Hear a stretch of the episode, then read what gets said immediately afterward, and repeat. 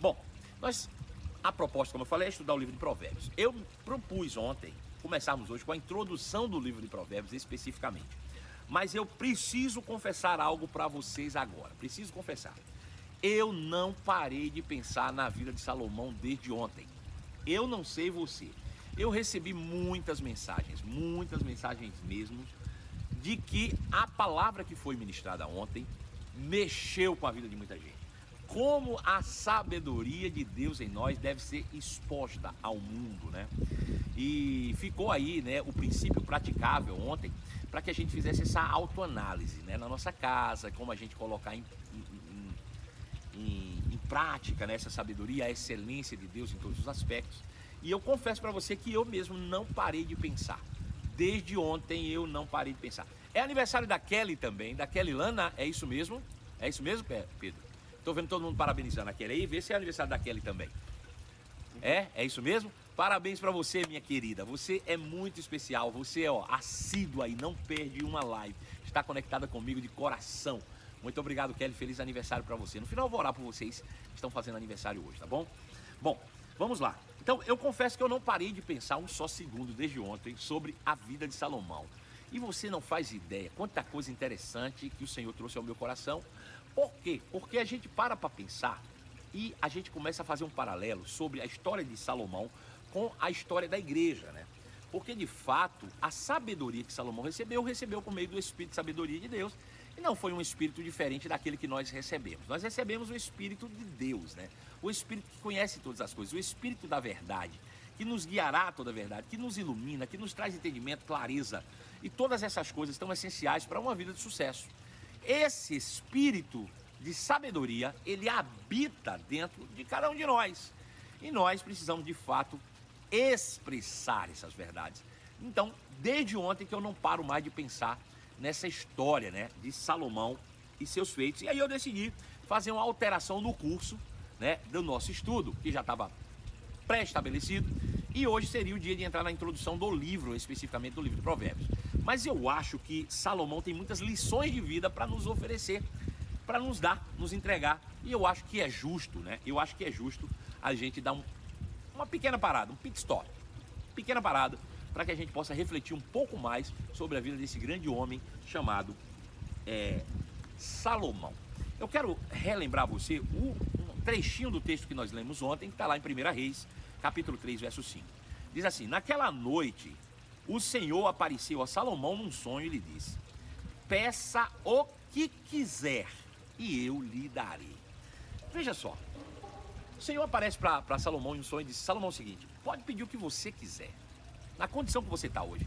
E qual era a condição? Veja, se você for olhar a narrativa bíblica lá, ele vinha antes sem entendimento, sem revelação, fora dos princípios da palavra de Deus, porque vinha estabelecendo é, sacrifícios nos montes. Né? E Moisés, aliás, é. Moisés já tinha de fato estabelecido que a adoração não poderia ser mais nos montes. Teria que ser feita no, no templo, não, que não existe o templo ainda, mas no tabernáculo. E o próprio pai de, de Salomão, que foi Davi, abriu um tabernáculo de adoração 24 horas por dia, que Salomão poderia ter realmente é, feito suas adorações lá. Mas infelizmente ele começou a voltar as adorações aos montes, né? Sobre as montanhas. E isso não estava em linha com a revelação atual em qual ele vivia estava fora né, dos princípios da palavra de Deus. Aí ele decide mudar. Ele vai lá e vai realmente aonde Deus é, estabelece né, a adoração e faz uma adoração, faz um holocausto, oferece sacrifício e aí ele religa-se né, nessa aliança com Deus por meio do conhecimento, do entendimento, com revelação. E aí, fazendo isso, Deus então aparece para ele de noite. Veja, tudo que ele precisou fazer foi alinhar as suas práticas com a palavra de Deus. Quando ele alinhou a sua prática com a palavra, Deus aparece para ele e diz: Pode pedir o que você quiser que eu vou realizar. Então veja, tudo que ele precisou fazer foi alinhar a sua vida, as suas práticas com a palavra de Deus. E quando ele estava em linha com a palavra, Deus então diz: Cara, você em linha com a palavra pode me pedir o que quiser e eu vou te conceder. Peço o que você quiser e eu te concederei. E isso me faz lembrar um, um, outro texto que agora está na nova aliança e diz respeito a mim e a você, que é João capítulo 15, verso 7. dito pelo Senhor Jesus, que disse: Mas se vocês permanecerem em mim e as minhas palavras permanecerem em vocês, pedirão o que quiserem, isso lhes será concedido. Veja que interessante. Salomão alinhou a sua vida à palavra de Deus e Deus aparece para ele e diz: Ei, vem cá, você pode pedir o que você quiser que eu vou realizar para você. E Jesus diz a mesma coisa: Ele diz: Se você permanecer em mim, a minha palavra permanecer em você, você pode pedir o que quiser que eu vou realizar para você. Então veja, nos coloca na mesma condição em que Salomão estava agora diante de Deus. E obviamente nós ainda mais que somos filhos, nós ainda mais que somos nascidos de novo, nós ainda mais que estamos numa superior aliança com superiores promessas. Então veja, Jesus está diante de você hoje, está dizendo assim: ó, peça o que você quiser e tudo que você precisa está em linha. Ou seja, você pode ajustar a tua vida à palavra de Deus e pode me pedir o que você quiser. Então veja, se Salomão estava nessa condição, ele poderia ter pedido o que ele quisesse, como Deus mesmo relatou. Ele disse: Cara, tu podia ter me pedido dinheiro, grana, tu podia pedir saúde, tu podia ter pedido realmente livramento dos seus inimigos. Mas você não me pediu nada disso. E eu vou dizer, se ele tivesse pedido, Deus o teria atendido. Se ele tivesse pedido dinheiro, Deus teria dado a ele dinheiro. Se ele tivesse pedido saúde apenas, Deus o teria dado saúde. Deus não voltaria atrás a depender da sua resposta. A... O posicionamento de Deus era, era ine... É inegociável. Deus disse: pode pedir o que você quiser, cara. E isso mostra, né, para nós que se nós estivéssemos lá nesse momento, ou hoje mesmo, se a gente se coloca diante de Deus e a gente faz, lendo a Bíblia, né? Pode pedir o que quiser. A gente se coloca nessa posição. O que vem em nossa cabeça em primeiro lugar, né? O que viria na tua cabeça? O que viria não, o que vem. Porque às vezes a gente diz assim, se fosse você no lugar de, de, de Salomão, deixa eu te dizer, você hoje está na mesma posição que ele, foi o que Jesus disse, é isso que eu quero te mostrar. Primeira coisa, é que você já está nessa posição hoje né? Você tá, Jesus disse, Ei, se você se mantém em linha com a minha palavra, pode pedir o que você quiser. Peça o que você quiser, eu vou fazer para você. Bom, se você está nessa condição, o que vem na sua cabeça em primeiro lugar? O que vem na sua mente em primeiro lugar, né? Então veja, eu quero fazer um paralelo dessa história de, de Salomão com um texto da Nova Aliança que está lá em Mateus capítulo 6, verso 19, que diz assim: Não ajuntem tesouros aqui na terra, onde as traças e a ferrugem os destroem, e os ladrões arrombam casas e os furtam. Ajuntem seus tesouros no céu, onde traças e ferrugem não destrói, e onde ladrões não arrombam nem furtam. Onde seu tesouro estiver, ali também estará o seu coração. Bom, eu quero fazer essa pergunta para você, Kai. Onde está o seu coração nesse momento? Nesse exato momento, onde está seu coração? Bom, pastor, como é que eu localizaria meu coração agora?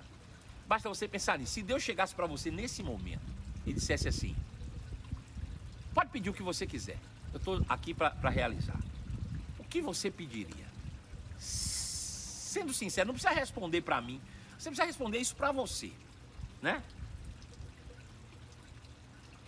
Quando Deus propôs o seu pedido a Salomão,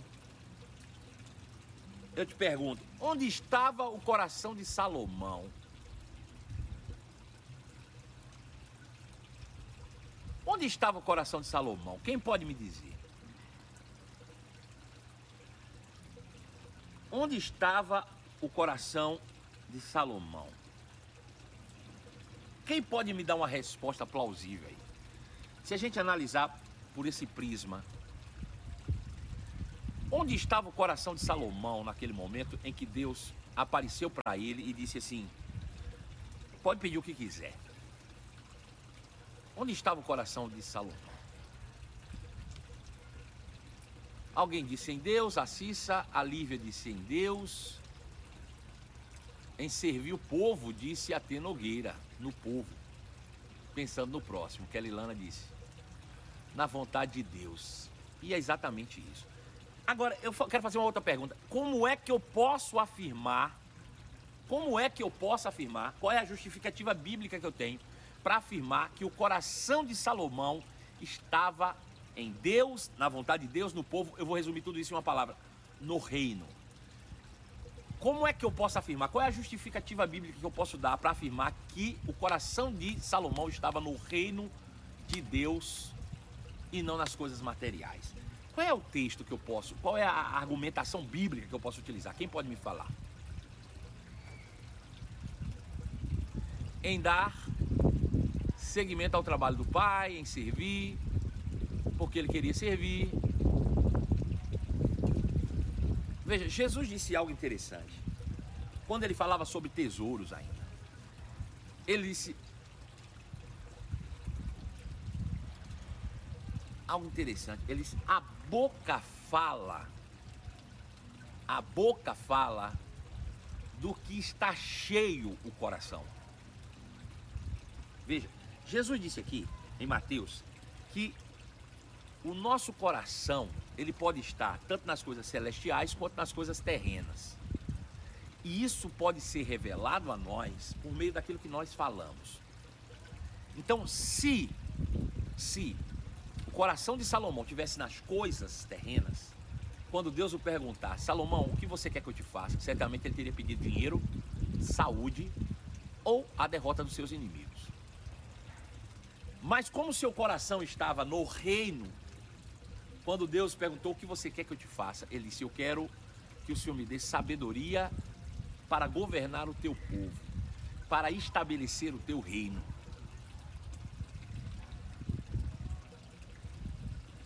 E eu pergunto: onde está seu coração hoje? Onde está o seu coração? Veja, Salomão estava com o coração no reino de, de Deus. Ainda que ele fosse o rei, ele era o rei, mas aquele não era o seu reino, não era o seu feudo, não era as suas vontades, não era os seus desejos pessoais. Ainda que ele fosse o rei, ele era o rei do reino de Deus. Ele não construiu para si, ele construiu para Deus o reino. Sabe, o que, que nós estamos construindo Será que nós estamos construindo realmente o reino de Deus ou estamos apenas estabelecendo o nosso próprio feudo, né? O nosso próprio império, o nosso próprio reinadozinho, né? Porque nós somos reis, reis e sacerdotes, mas não do nosso próprio reino. Nós somos reis do reino de Deus. O reino é de Deus. Nós não fomos criados para estabelecer o nosso reino, o nosso reinado. Salomão não estabeleceu o reino de Salomão, ele estabeleceu o reino de Deus. E é por isso que ele buscou primeiro fazer a vontade de Deus. E é por isso que, de fato, as coisas aconteceram na sua vida de uma maneira extraordinária. Porque ele não buscou os seus próprios interesses. Ele não estava estabelecendo o seu governo, o seu reino, estava estabelecendo o reino de Deus, né?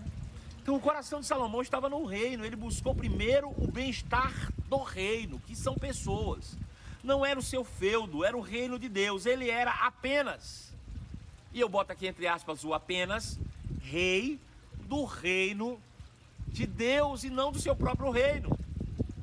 Então veja, Nesse mesmo contexto de Mateus capítulo 6, Jesus vai chegar à seguinte afirmativa: portanto, buscai, pois, em primeiro lugar o reino de Deus.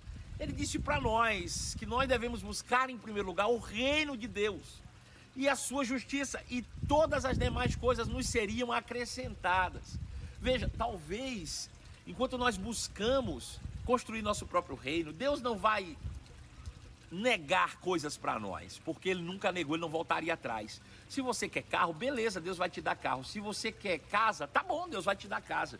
Se você quer apenas saúde divina, tudo bem, mesmo que seja apenas, Deus vai te dar saúde divina. Mas se você buscar em primeiro lugar o reino de Deus, buscar em primeiro lugar o reino de Deus, todas as demais coisas, todas as demais coisas vos serão acrescentadas através do reino através do reino.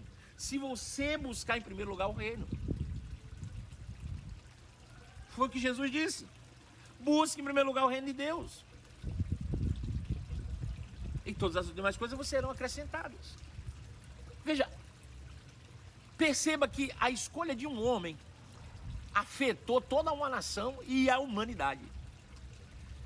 E essa escolha parte de uma motivação interior, de onde estava o seu coração. Você sabe que a gente pode passar a vida inteira levantando mãos aos céus e o coração longe de Deus.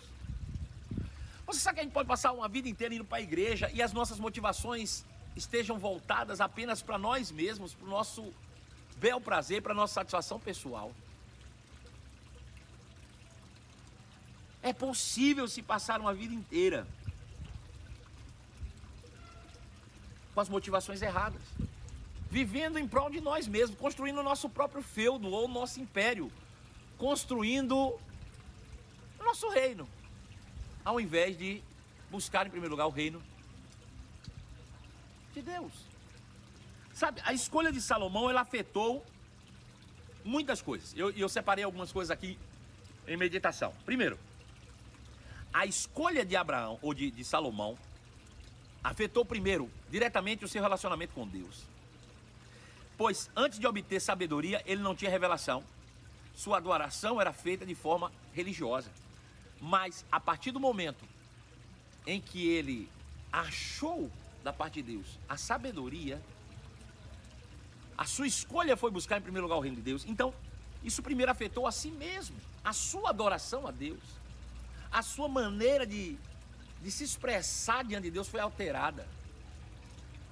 Veja, as nossas escolhas afetam primeiro a nós. Sempre vai ser assim. As nossas escolhas vão afetar diretamente o nosso coração, a nossa vida e o nosso relacionamento com Deus. Foi a primeira coisa a ser afetada. Agora veja, a segunda coisa a ser afetada, a sua casa, a sua família. Sua sabedoria era vista através das suas edificações, da organização, da excelência e do preparo dos seus colaboradores. Veja, a escolha de buscar em primeiro lugar o reino de Deus afetou a ele e depois afetou a sua casa. A forma de vida peculiar, familiar, desde as edificações, como nós falamos ontem, né, o cuidado, o zelo com as coisas, sabe? afetou isso, como afetou também a organização, a forma de fazer as coisas. De não ser de qualquer jeito, de ser realmente organizada e demonstrar excelência. E não só isso, afetou as pessoas por meio da influência que ele exercia sobre as pessoas. As pessoas que trabalhavam à sua volta foram afetadas pela sua escolha de buscar, em primeiro lugar, o reino de Deus. Terceiro ponto, a sua escolha afetou a sociedade em que ele vivia, pois ele estabeleceu a paz com os reis da terra e era referência agora para todo mundo. Veja, enquanto seu pai guerreou em todo o tempo para defender o reino de Deus, ele expandiu o reino, permitindo que os reis da terra, os reis do mundo, pudessem ver a glória de Deus através do seu reinado. Ele permitiu que o mundo visse a glória de Deus através daquilo que ele estabeleceu. Então veja, ele afetou completamente, ao invés de ele ser um crente chato, ele se tornou um evangelista de Deus através da sua vida, mostrando ao mundo que vale a pena servir a Deus, mostrando ao mundo o poder do nosso Deus verdadeiro, o poder do nosso Deus maravilhoso que é Pai. a sua escolha afetou diretamente nos negócios da sua nação, do seu reino. Movido pela necessidade de um povo, ele estabeleceu um reino produtivo e próspero. Se você ler a história, depois eu, eu, vou, eu vou, te incentivar a ler o livro de, de 1 Reis, a partir do capítulo 1, e vai continuando lendo lá. Você vai perceber o quanto Abraão, ou Abraão não, Salomão, toda hora eu falo Abraão, Salomão foi empreendedor do reino. Quantas empresas ele abriu, e, e deixa eu te dizer, ele não abria a empresa para ele, a empresa era do reino. E ele estabelecia pessoas. Se você for olhar, ele, vai, ele estabeleceu superintendentes, governadores, é, administradores, gerentes. Ele criou uma, uma rede internacional de comércio exterior extraordinária em um tempo que não se tinha nem conhecimento disso. Empreendedorismo, ele afetou a partir do reino de Deus porque ele estava buscando ben, as benesses do reino e não para si. Imagina isso na nossa vida. Você, como empreendedor do reino de Deus, e não está interessado no lucro, no dinheiro, mas como afetar pessoas, como afetar vidas, como afetar o reino, como tornar o reino de Deus conhecido. Imagina isso. Imagina isso. Foi algo extraordinário. E aí você me pergunta, pastor, mas ele não usufruiu de nada disso? Ele não usufruiu da riqueza? Ao contrário, ao contrário. Deus diz o seguinte, ó, porque você não me pediu as outras coisas. Ao contrário, você buscou em primeiro lugar o reino, eu vou te dar o reino, o que você pediu, a sabedoria para governar o reino, mas vou te dar todas as outras coisas também. E deixa eu te dizer, isso não foi assim, ele acordou no outro dia e agora eu sou rico. Não, não, não. Deus deu a sabedoria e através da sabedoria ele estabeleceu todas essas coisas. E através dessas coisas ele usufruiu de todas as outras que ele não pediu. O que é que eu quero dizer com isso? É porque às vezes as pessoas imaginam que buscar em primeiro lugar o reino de Deus dá prejuízo. Mas deixa eu te dizer, a estrutura que você estabelece, ela te sustenta. Enquanto eu pastoreava uma igreja com 40 pessoas, eu tinha uma estrutura de vida. Quando essa igreja passou para 500 pessoas, eu passei a ter outra estrutura de vida. Hoje que a igreja já passou de mil pessoas, só na sede de mais de 40 igrejas, eu certamente já tenho aí mais de 5 mil pessoas influenciadas no ministério diretamente. Eu vivo uma outra realidade de vida. Agora veja, nesses 12 anos de ministério, eu nunca tomei uma única decisão, uma única decisão, pensando no meu benefício. Nenhuma. Nenhuma vez. As pessoas chegam na nossa igreja e dizem assim: Poxa vida, você é um empreendedor nato. Você tem empresas dentro da igreja. Que interessante. Tem restaurante, tem lanchonete.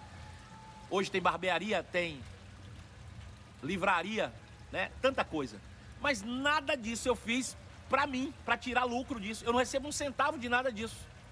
Eu nunca abri igreja e pedi retorno das igrejas para mim, nunca. São 40.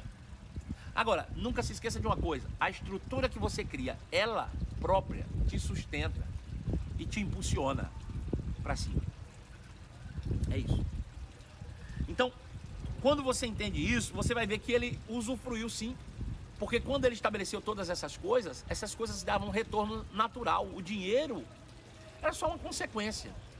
Era só uma consequência. O resto era o crescimento e o desenvolvimento do reino de Deus. E o reino de Deus tornou então conhecido a estrutura que Salomão desenvolveu, por si só, já o tornou o homem mais rico do mundo. Eu quero encerrar essa live falando o seguinte: não procura riqueza, não. Procura não. Eu, vou, eu, vou, eu posso até te escandalizar. Nem procure saúde, não. Procure não. Se você se dedicar ao reino, você vai ver que os problemas que você pensava ter desaparecem. E a estrutura que você cria te sustenta. Se você buscar em primeiro lugar o reino de Deus, todas as outras coisas serão acrescentadas. Vamos para o princípio praticável da nossa live de hoje. O princípio praticável da live de hoje. Primeiro, eu quero te dar três versículos para meditação durante todo o dia, para que amanhã a gente possa recordá-los. Mateus 6,19. Anota aí. Mateus 6,19. Mateus 6,24. Mateus 6,24. Mateus 6,33. Mateus 6, 33. Esses são os, os versículos de meditação para hoje. E o princípio praticável. Escreva num papel ou num bloco eletrônico onde está meu coração. coloca uma interrogação. Esse é o princípio praticável. Onde está o meu coração? E aí faça uma autoavaliação sobre as suas motivações para a vida. O porquê que você faz o que faz. É isso que é. A autoavaliação que você deve fazer. Onde está meu coração? Por que, que eu faço o que eu faço? Refaça então a partir disso os seus projetos. Experimente então viver única e exclusivamente para o reino de Deus. Bom, é isso. É isso. Esse é o princípio praticável. Você vai fazer essa autoanálise, essa autoavaliação e vai trazer respostas, né? Não para mim, mas para você, você mesmo. Para que você realmente possa ter uma vida que possa valer a pena. Eu quero orar por você. Pai amado e santo, eu quero te render graças em nome de Jesus, pela sabedoria que emana do teu espírito que habita dentro de cada um de nós. E que iluminados sejam os olhos do entendimento de todos nós, para que nessa autoavaliação possamos chegar a respostas conclusivas de onde está o nosso coração. Localiza, Pai, em nós as nossas motivações para, as no... para a nossa vida, o porquê fazemos o que fazemos. E que seja corrigida, Senhor, o percurso que se porventura tiver sido desajustado. Chegamos no final da nossa live. Agora nós vamos revelar para você quem foi o grande ganhador, né? Já fizemos o sorteio. Eu já vi que essa pessoa está aí na nossa live agora e você vai fazer festa para aquele que ganhou o nosso sorteio. Pedro Pacífico, me conta aí, quem foi o grande felizado? Quem foi o sorteado desse sorteio maravilhoso dos nossos dois livros? Conta para mim, Pedro Pacífico, fala aí. Bruno Meirelles. Bruno Meirelles, ele mesmo, Bruno Costa, pastor da Igreja Verbo da Vida, nascendo lá em Barão, ou em Visconde do Rio Branco, na zona da Mata Mineira, junto com a sua esposa Paula. Eles foram os ganhadores desses livros, né? Os dois. E se você não ganhou, você já sabe, é fácil de adquirir. Manda um recado, manda agora mesmo uma mensagem, um direct lá no Verbo Shop MG e adquira já o seu. Rafael Luco vai mandar entregar na sua casa, pode ter certeza disso. E você será ricamente abençoadíssimo. Gente, ficamos por aqui. Um beijo no meu coração. Alguém avisa aí ao Bruno que eu já vi que ele estava por aí pela live, mas avisa ele aí que ele foi o vencedor desse sorteio. Se prepara que a semana a gente vai sair com um novo sorteio aí e você não pode perder de jeito nenhum, tá bom? Um beijo no seu coração. A gente tem um encontro marcado logo mais às 23 horas. Tem muita gente que eu não estou vendo na live das 23. Por favor, permaneça lá na live das 23 horas. Tem conteúdo exclusivo para você lá no YouTube, Portal Marcelo Carvalho. É só lá. Fica ligado. Não perde. Um beijo no seu coração e até amanhã. Em nome de Jesus. Tchau.